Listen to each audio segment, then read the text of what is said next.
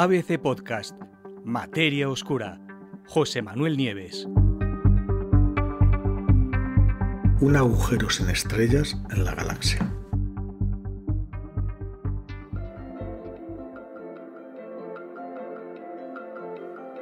Los astrónomos no podían dar crédito a lo que estaban viendo. Imaginaros, una enorme cavidad en medio de la Vía Láctea, una especie de burbuja vacía, enorme, de 500 años luz de diámetro, y en cuyo interior no había ni una sola estrella. El equipo, eh, integrado por investigadores del Centro de Astrofísica Harvard Smithsonian en Cambridge y de la Universidad de Wisconsin, lo que estaban haciendo era analizar una serie de mapas en 3D, ahora os cuento, de dos nubes moleculares que se conocen desde hace décadas. Las nubes moleculares son zonas en las que se forman nuevas estrellas, son semilleros de estrellas. los gases se comprimen y nacen muchas estrellas en esas regiones. Bueno, pues estaban mirando mapas en 3D de dos nubes moleculares que se conocen desde hace tiempo y de repente se toparon con este agujero. Es un vacío de forma esférica y está descrito en todo detalle en un, estudio que se ha publicado en The Astrophysical Journal hace, hace apenas unos meses. El lugar está justo entre las nubes moleculares de Tauro y de Perseo, que están respectivamente a 430 y a 1000 años luz de distancia. Los investigadores explican que en la superficie de esta burbuja gigante se están formando cientos de estrellas y eso hace suponer eh, eh, dos teorías para su formación.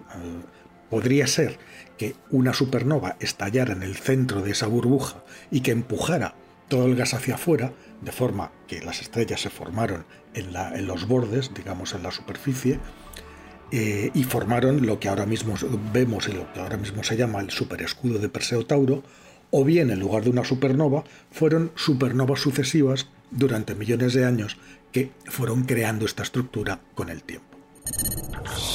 ¿Podría ser una ilusión óptica? Pero existe otra posibilidad. Veréis, las nubes de Tauro de Perseo, como os he dicho, son dos nubes moleculares que llevan décadas siendo observadas por los astrónomos. Pero la mayoría de esas observaciones no eran en 3D, sino bidimensionales. Por lo cual, las dos nubes moleculares parecían no estar una detrás de otra como es la realidad, sino parecían estar juntas y además conectadas, formando un puente entre las constelaciones de Tauro y de Perseo.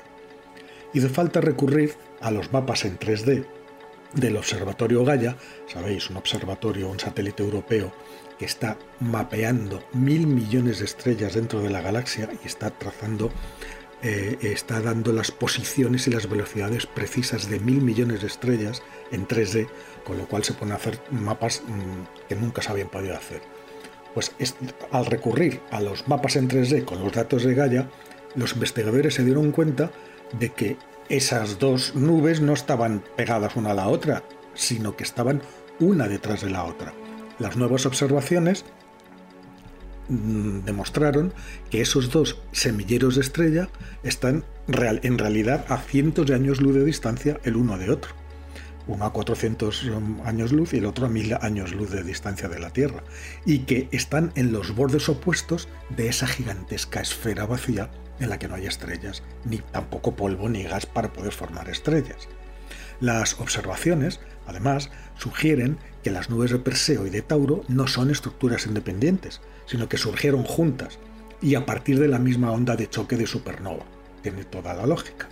Eh, se formaron en la superficie de esa burbuja, pero en un lado de la esfera de la burbuja y en el otro. ¿Fue entonces supernova?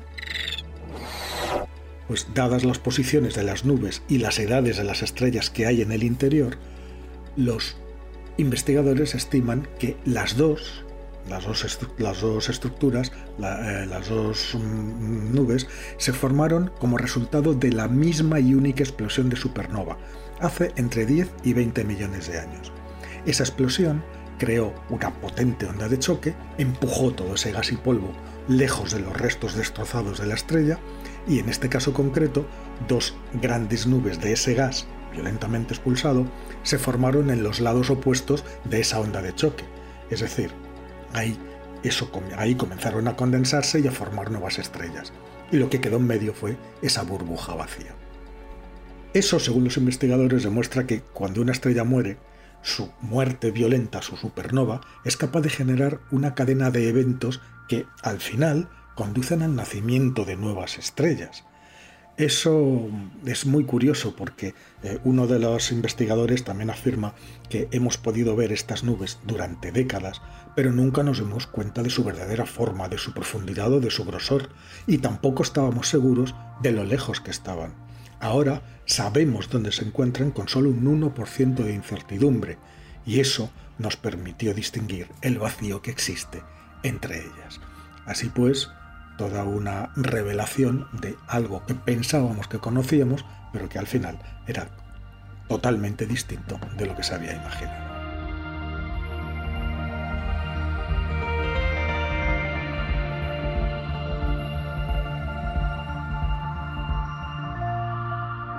Puedes escuchar todos los episodios en abc.es, iVoox, Wanda, Spotify, Apple Podcast y Google Podcast.